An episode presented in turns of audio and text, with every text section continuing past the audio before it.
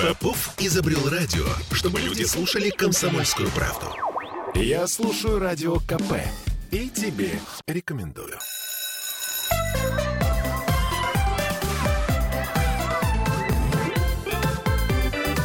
Родительский вопрос. 11.03 в Петербурге. Мы в прямом эфире и начинаем наш родительский разговор. Значит, с чего мы его начинаем? Начинаем мы его с того, что мы будем сегодня говорить, не поверите, о детской эмансипации. Ну, тут много аспектов, поэтому э, в нашей студии, как всегда, наши эксперты. Ольга Панова, наш нутрициолог, о еде мы тоже поговорим. О том, с какого возраста ребенок имеет право выбирать, что он будет есть, а что не будет. Значит, брокколи не буду, давай мне шоколад, мама. Все, мне 15. вот. И Дмитрий Альшанский, наш психоаналитик. Мы будем говорить э, о том, э, вот давайте начнем все-таки с э, каких-то серьезных вещей. Вот я, например, задумалась, и неспроста. С какого возраста ребенок без, э, так сказать, разрешения со стороны родителей может пойти, например, к психологу, к психотерапевту, к психоаналитику? Здесь правильный ответ в том, что все взрослеют по-разному. И какой-то одной планки, когда все, теперь ты стал взрослый можешь сам пойти. Есть люди, которым, скажем, и не надо, они и никогда и не собираются. Э, иногда бывает наоборот, там какие-то сложные конфликтные отношения. И, например, э, девочка стесняется с мамой о чем-то говорить, но хочет одна пойти к гинекологу. У нее, скажем, пошли месячные, она хочет консультацию получить. Или психологи, э, тут гораздо проще решается вопрос с психологами и психоаналитиками, потому что кто-то должен оплачивать. И если у ребенка нет карманных денег, то так или иначе всегда присутствует третья сторона в виде родителей, которые просто тебе денежку перечисляют. А, а вот, поэтому э, тут довольно сложный вопрос. Законодательно, я думаю, это никак не решить, потому что у, у, у всех психологическая сепарация наступает в разное время. И кто-то до 40 лет, например, не мыслит себя как независимое существо. А кто-то и вообще не мыслит. Да, да, да. А, а у кого-то в возрасте э, там под подростковом какие-то конфликты по поводу того, что я хочу самостоятельно, я хочу сам, я хочу попробовать. Вот, поэтому здесь, конечно, в каждой семье этот вопрос надо решать индивидуально. Э, я лично сторонник того, что бери столько суверенитета, сколько унесешь. И если ты в возрасте там пяти лет решил, что ты вот э, есть со всеми не будешь, а будешь тогда, когда ты хочешь, ну так посмотрим через пару дней, сможешь ты это вывести. Я пошел к психологу, да? Да, да. А, а, я пошел, да, пожалуйста, иди. Э, вот. И пос... А я уже запасся попкорном, и я посмотрю, как у тебя получится самостоятельность. Ох, легко вам говорить, Дмитрий, хочу ну, сказать. А, ну, я, я это практикую. Ну, ну, Дим, видишь, тут э, такой есть момент. Э, например, у меня с старшим сыном тоже всякие разговоры были, когда в подростковом возрасте он начинал ну, определенные манипуляции и движения, э, ну, там, и самостоятельность. Просто другое дело, когда ты хочешь что-то делать сам, э, ну, выучиться, пойти на какую-то секцию, или то, что не касается каких-то последствий законодательных, и то, что не несет последствия относительно его здоровья, потому что все-таки здесь решение, ну, там, в возрасте при 5 лет тем более, как бы, а даже 14 лет, адекватно он не сможет воспринимать. Поэтому я, например, с ребенком всегда говорю, говорила, я до такого возраста несу за тебя ответственность, особенно когда мне говорил, мы сейчас ночью пойдем все, значит, там, встречать рассвет. Я говорю, это замечательно, что вы пойдете встречать рассвет. Но, во-первых, как бы достаточно тех людей, которые бродят по ночам со своими определенными целями, и никто вас в данном случае не сможет защитить. Я несу за тебя ответственность. Пока несу за тебя ответственность, будь добр, Значит, либо мы вместе едем, либо э, вы э, никуда не идете, либо кто-то из взрослых с вами идет. Ну вот до определенного возраста. И я ему всегда объясняла, что в данном случае я несу за, себя, за тебя ответственность. Есть вот такие вот последствия. Поэтому давай эти вопросы, вот эти, вот эти мы решать вместе, а вот это ты как уже э, подросток, как подросший мужчина, э, естественно, решаешь сам. Здесь, мне кажется, нужно очень четко разделять, потому что так, э, если э, наберет он на себя суверенитета, на куролесе, а потом можно и до 40, и до 50 лет разгребать. А, ну вот я бы хотела, Дима, у тебя спросить э, на, напрямую, вот в твоей практике, я имею в виду э, в твоей психоаналитической практике, э, были ли э, дети-подростки, которые пришли самостоятельно? Э, были, конечно, но тут вот э, такой законодательный нюанс. До совершеннолетия я не, не, не имею права никакие интимные вещи с ними обсуждать, поэтому я их даже и в работу-то взять не могу. И когда ко мне приходит подросток, там, э, даже не подросток, а там 17 с половиной, предположим, уже не, э, не подросток, да, я не имею права просто с ним обсуждать ничего интимного. То есть если он пришел к тебе с конкретной проблемой, да? а именно такие, мне кажется, проблемы в таком таком возрасте существуют, ты просто законодательно не имеешь права выяснять подробности и прочее, прочее, вообще поддерживать разговор на эту тему. А если он с родителями пришел или с разрешения родителей, то в данном случае ребенку можно помочь, правильно? Если он пришел с разрешения родителей или в сопровождении родителей, у нас с родителями есть договоренность или опекунами, да, которые несут за него ответственность, они оплачивают, они не знают содержания, да, да, да. предположим, да, но они, в общем, против этого формата ничего не имеют да, и они дали согласие, тогда работать можно.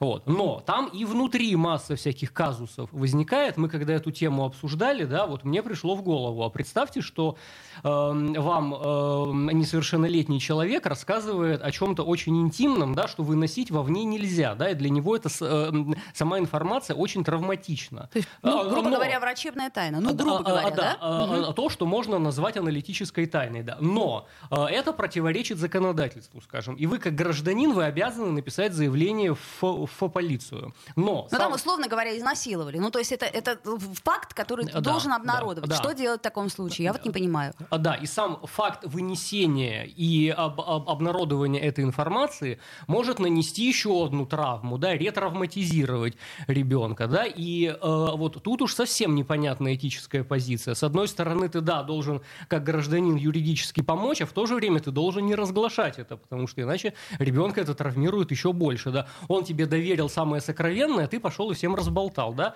Вот что с этим делать? Я на супервизиях с, с такими вещами сталкивался. И много-много таких примеров, когда начинает э, этика и э, буква закона конфликтовать, а решение должен принимать ты здесь и сейчас. Ну, окей, ты можешь на супервизию сходить и посоветоваться, но все равно ты должен какое-то решение принимать. И вот это ставит много вопросов перед, перед специалистами, конечно. И поэтому специалисты не очень хотят, в принципе, принципе, даже да, если с родителями да. придут, брать, потому что они прекрасно понимают, что могут попасть те в такую ножницы, ситуацию. Да, да, те ножницы, которые, к сожалению, слушайте, ну вот у нас тут очень явно и ярко обсуждают э, в чате татуировки. Значит, насколько мы все знаем, тату-салоны у нас все э, маркированы 18+.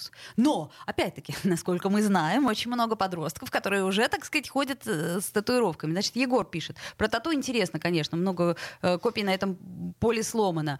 Э, так, значит, вот пишет нам Максим Кузнецов, что сын уперся, наколку хочет. Я не против наколок, но вот Партак Партаком хочет. Ну как объяснить, что наколка кривая? Ну пусть бьет наколку, но другую. Ну вот как объяснить, что это некрасиво? А, вот.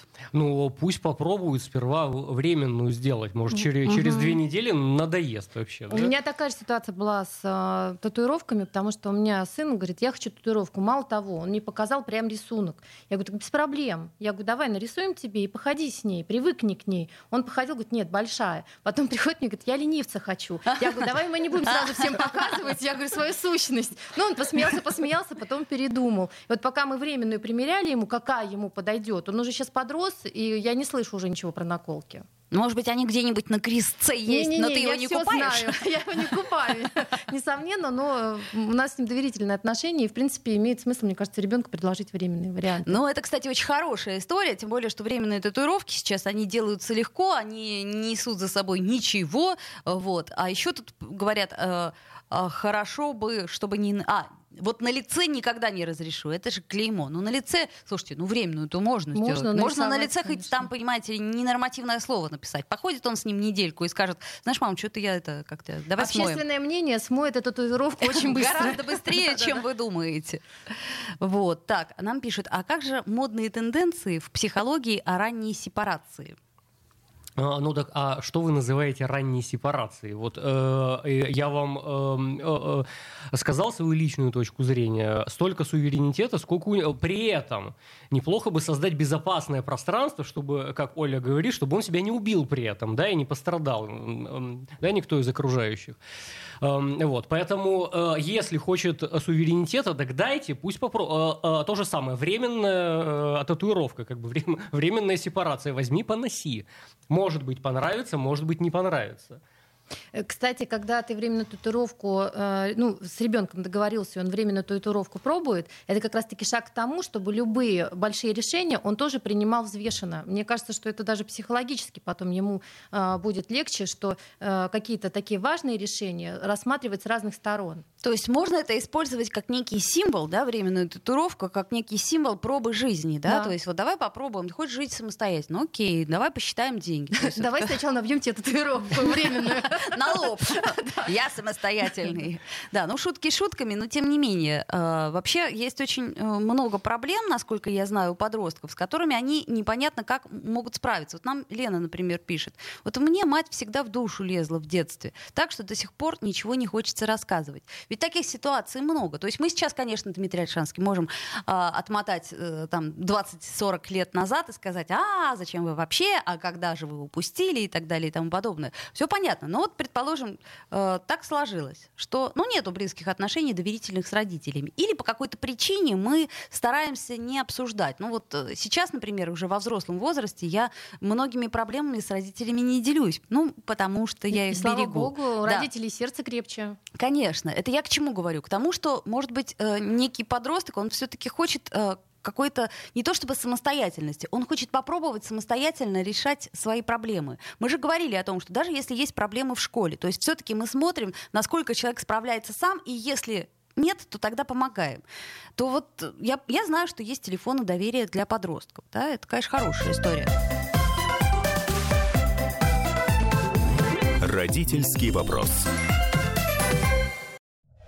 Я слушаю «Комсомольскую правду», потому что «Радио КП» — это корреспонденты в 400 городах России. От Южно-Сахалинска до Калининграда. Я слушаю «Радио КП» и тебе рекомендую.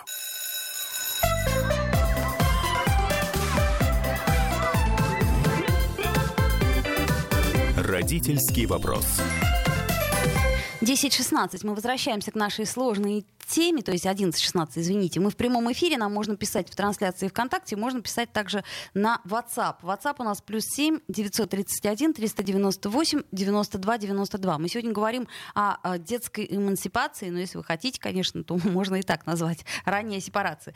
А, вот только что мы э, во время паузы обсуждали ситуацию, когда, предположим, э, один из родители или, как это сказать, сожитель матери, там, ну, в общем, короче говоря, какое-то происходит сложное, непонятное там поведение, может быть, как-то это можно трактовать как насилие, и что в таком случае делать? Вот нам закон не дает ответов на этот счет, и э, ты ну, даже если вот я это знаю по новостям, извините, конечно, если девочка обращается к матери и жалуется на то, что ее сожитель предпринимает какие-то странные действия, то э, вы не поверите, но процентов на 80 мать этому не верит.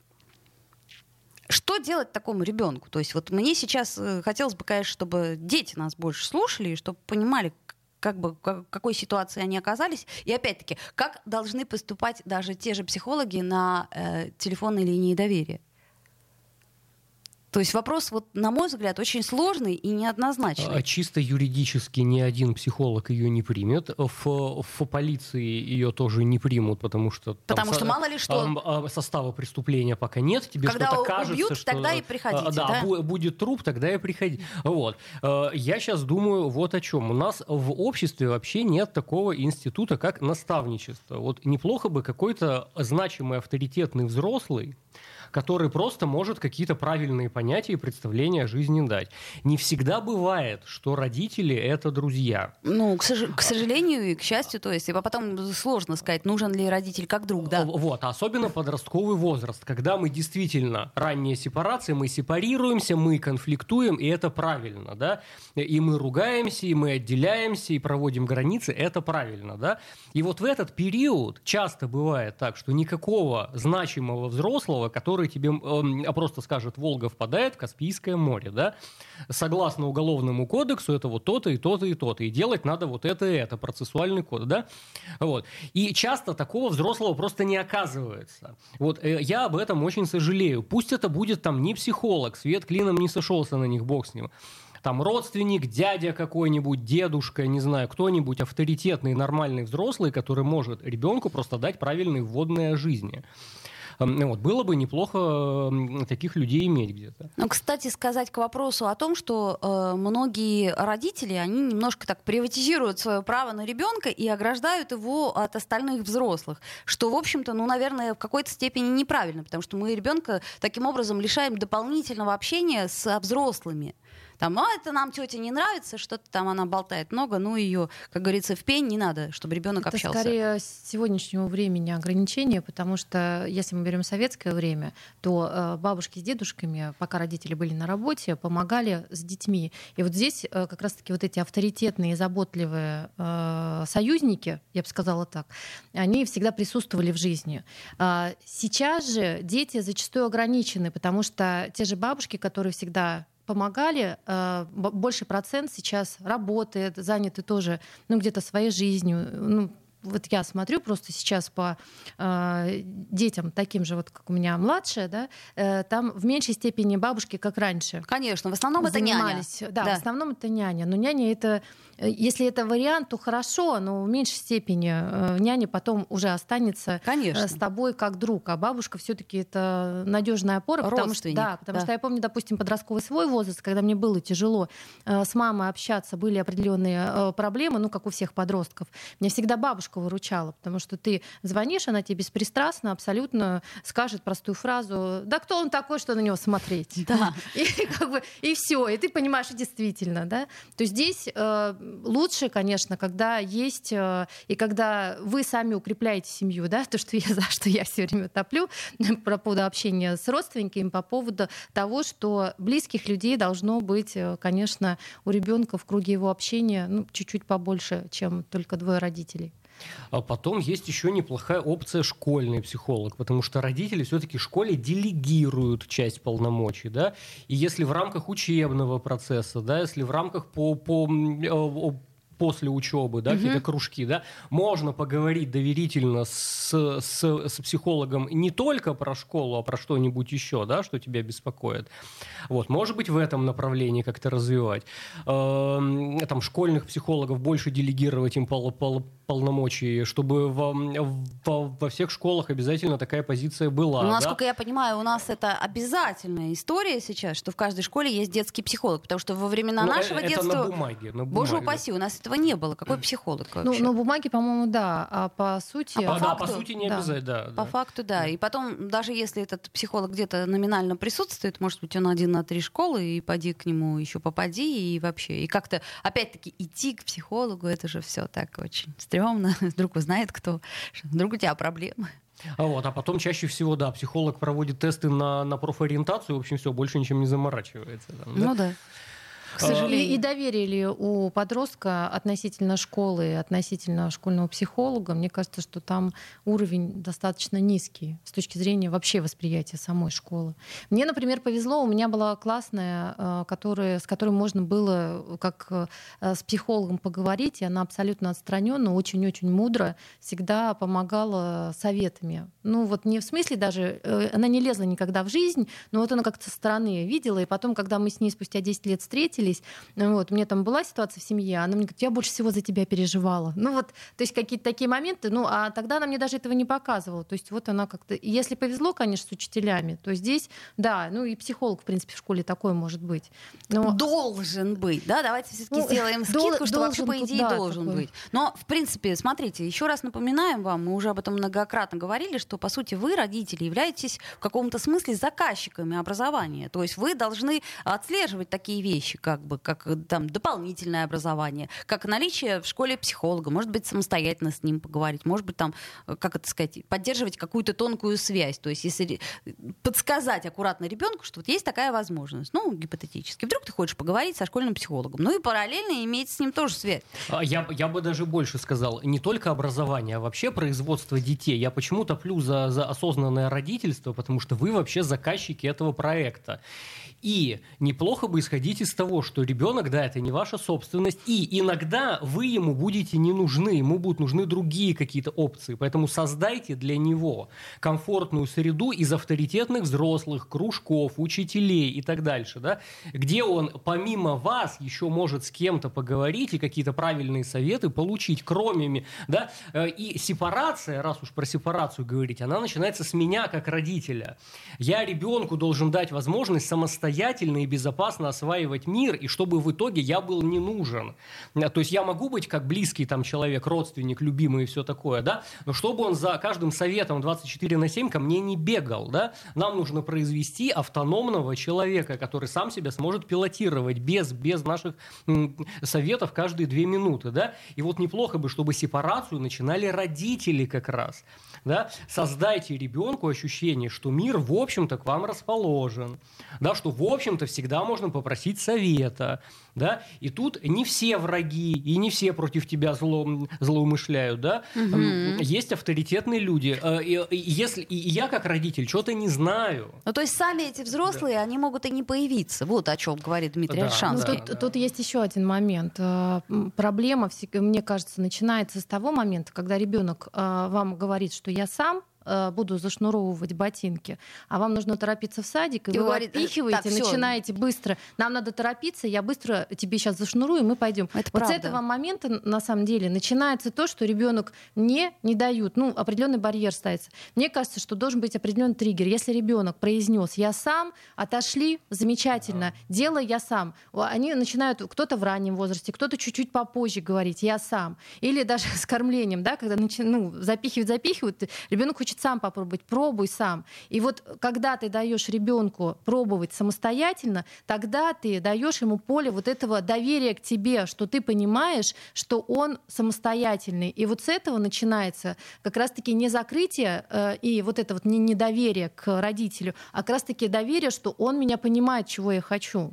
Мне кажется, вот это вот нужно отслеживать очень четко тогда, когда у вас ребенок еще маленький. То есть для этого надо какой-то временной люфт, как минимум, всегда иметь. Ну, встаньте чуть пораньше. Ну, как бы опоздаете, не расстреляют. Да ничего страшного, как бы, если вы куда-то опоздаете. Тут ну, вопрос да. весь в том, что это очень сильно влияет на всю жизнь да. вашего ребенка. Это правда. Я один раз вот не забуду. До сих пор я э, в одном отеле э, на каком-то курорте, значит, там лестница такая огромный отель, и лестница очень длинная. И, значит, э, мама волочет ребенка. Он такой, мама, мама, можно я сам? Да что ты можешь сам? Вот. Мне так это резануло. А так и будет до 40 лет Я подумала, при том, да? что мальчик такой хороший, он реально хотел, она его хватит на руки, там, типа, что ты сам можешь, только орать можешь. Я думаю, боже, боже, какой кошмар. А потом он садится и говорит, ну давай доверительно поговорим. Да. да. А теперь доверительный разговор. А, друзья мои, мы видим, что, что вы нам пишете, значит, это нам Анастасия пишет, а те, кто и во взрослом возрасте ходят с туннелями, с проколотой бровью или языком, это у них что, до сих пор не прошла сепарация от детства в смысле? То есть это до сих пор сопротивляются родительской воле, ну, собственно, зна- знаете что, тут такой нюанс. Я искренне считаю, что каждый человек имеет право выглядеть так, как он хочет. В общем, как в детстве, так и во взрослом возрасте. Нет, если, конечно, он нецензурное слово себе на лоб набьет, это, наверное, э, осложнит ему итог жизни. Значит, правильно набил. Вот. Поэтому э, тут вопрос в том, что люди разные бывают. Кому в синий цвет хочется покраситься, кому в зеленый, а кому так ходить. Я как раз вот в этом смысле за абсолютную свободу. Ну, нет у нас теперь рамок. И хорошо. Сделаем паузу, вернемся в эфир. Родительский вопрос. Я слушаю Радио КП, потому что здесь самые осведомленные эксперты. И тебе рекомендую.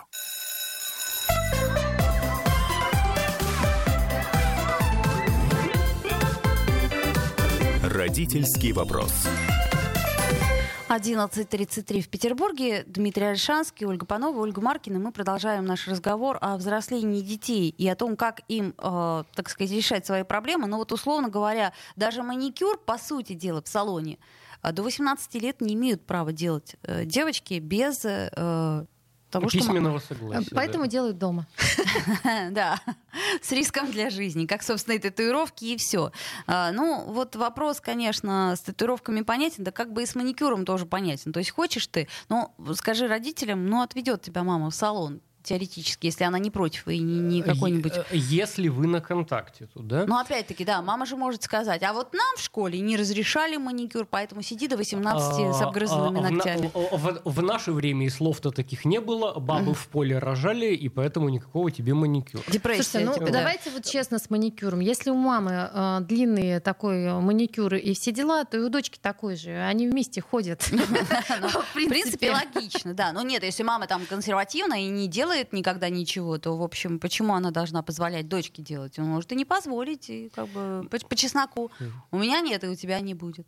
А, а тут еще надо в пользу родителей, конечно, слово сказать. Э, Не пытайтесь быть во всем идеальными. Да? У вас тоже есть право на ошибку. При этом, как бы вы ни родительствовали, что бы вы ни делали, ваш ребенок с психоаналитиком все равно будет вас обсуждать. Э, И все равно Если будет есть родители, да. нужен психотерапевт А, или а, психоаналитик. А, а, а, Если нет, то тем более. А, т- а ты вот шутишь, это на самом Я деле. не шучу, к а, На сожалению. любой лекции есть такие маркеры, слова, когда ты говоришь, после этого к тебе пять человек клиентов записывается, да? И, и вот один из таких маркеров, если у вас есть родители, то у вас с ними проблемы.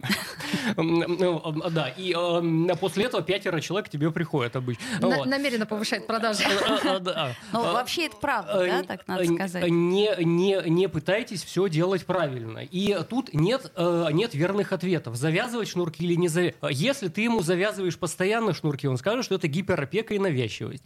Если ты ему не завязываешь шнурки, он вспомнит, как он один колупался, и ты была А все остальные? холодной, отстраненной, равнодушной, черствой матерью, да, или отцом, неважно, да. И поэтому все равно где-нибудь, когда-нибудь к вам прикопаются, вас... об- И это вообще наша родительская миссия такая, обтекать. Я предлагаю закрывать программу и всех Дмитриев. Ну, между прочим, у меня один мой коллега э, сказал, рассказал ситуацию, которая случилась с ним в 4 года. Э, знаете, саночки такие, они бывают со спинкой, а бывают без спинки. Так вот, у него были без спинки. Ну, в общем, мама его потеряла, и через где-то полкилометра такая, о, а! Это нормальная Что ситуация. Я тоже в сугробе торчала. Ну и что? Так вот, он считает, что все последующие его проблемы, они исключительно из-за этих саночек, из-за того, что вот это, он говорит, я вот эта оставленность в сугробе свою. Давайте, давайте перекладывать говорит, всю свою несостоятельность на родителей. Да, именно потому я не женился, именно потому я не работаю, потому что меня мама. В 4 года уронил, да. То есть э, все, э, всегда на нас, на родителей, переложат ответственность. Да. А Про, про саночки у нас была с ребенком игра в Джеймса Бонда. Э, Он брался руками за санки, а я вез санки, и его тоже волок по сугробам, и он, как Джеймс Бонд, на, на вертолете, значит, хватается за... м, Вот, он должен был удержаться. Да, и, ну, понятно, что когда много сугробов и перепадов, он рано или поздно отпадает где-нибудь. Но это было очень весело, да, то есть папа, папа намеренно пытался, чтобы он на санок отвалился. Слушайте, а мне, у меня вопрос. А вот интересно, почему не спихивают на родителей, что а, ты меня столько кормила, поэтому, значит, я все время теперь ем и Ем ем. время. Да, или как бы вы меня не кормили, поэтому я, значит, и не ем. Ну, типа, поэтому я такой худой, да? Да. То есть вот эти вещи не перебрасываются. Не, ну почему? Почему? Очень многие в подростковом возрасте жалуются, что родители закармливают, и поэтому я такой толстый. Но в конце концов приходят к бодипозитиву и говорят, я толстый, но это хорошо. Это мой выбор. Да, да. Это мой выбор. Ну, здесь, здесь вопрос весь в том, что э, есть э, какие-то вещи, которые э, с той же самой самостоятельностью, вот как ты говоришь, со шнурками, все равно типа брошенные. Э, мне кажется, что здесь, опять же, все зависит от контакта с родителями. Э, Потому что у меня тоже ребенок мне, ты же меня последнего забирала. Я говорю, знаешь что, я тебя один раз последнего забрала. Всё, а я говорю, теперь ты по этому поводу как бы ну, постоянно страдаешь. Я говорю, и, и испортила тебе жизнь, да? Он такой, да нет. Я говорю, ну вот тогда и забудь.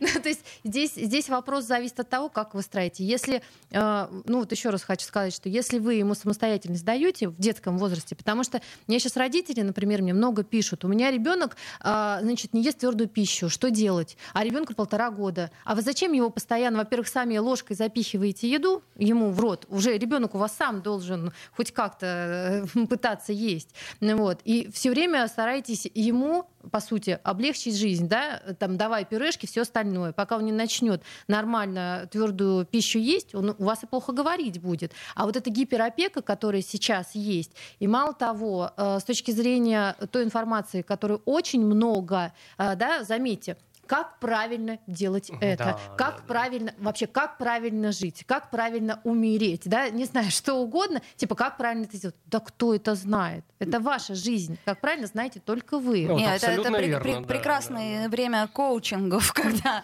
все знают все и знают, как решить твои проблемы. Но за небольшую, конечно, Э, плату. Я э, вам хочу сказать, что я для себя одну формулу знаю. А Мои проблемы могу решить я, а если кто-то будет их решать за меня, то в свою пользу, а не в мою явно.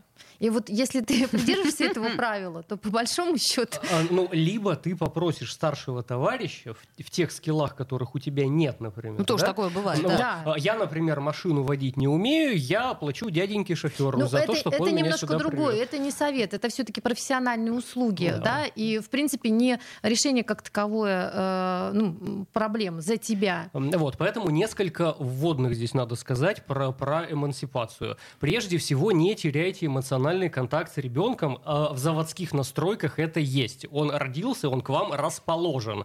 Вот это главное не просрать. Значит, а второе. А, эм, Неплохо бы иметь каких-то авторитетных взрослых, которые могут помимо вас давать ему правильные установки о жизни, хотя бы э, просто фа- фактически. А это Может- зависит от вас, а- а создать круг этих взрослых. а, Да, может быть, система ценностей у вас и не совпадает, но, по крайней мере, выживаемые эволюционные эм, правила игры неплохо бы им, ему дать. Это два. Да. Эм, эм, Вот. Потом, значит, опции всяких там школьных психологов э, и, и тому подобное старайтесь это прокачивать и развивать. Эм, Ну и не пытайтесь быть идеальными, конечно. Слушайте, давайте вот чуть чуток о еде все-таки поговорим, потому что тут э, масса нюансов. Вот, например, э, в какой-то момент ты становишься типа взрослым, да, то есть, ну вот, я думаю, что э, даже есть такой нежный возраст 11-12 лет, когда вроде как ребенок наиболее, э, как сказать, контактен с родителями, у него еще не, но уже да. Вот. Но тем не менее в этом возрасте ребенок говорит, а я не буду это есть. Я взрослый, я хочу есть вот так. Вот, вот, вот и все. Вот шаверму я хочу, например, или гамбургер из э, одной буквы М. Ради бога. Не хочешь есть то, что я тебе приготовила? Первый вариант. Приготовь сам. И, и желательно еще мне приготовь, я тоже бы попробую, что там Попробую, приготовить. да. Ну вот, это раз. А второй, хочешь шаверму?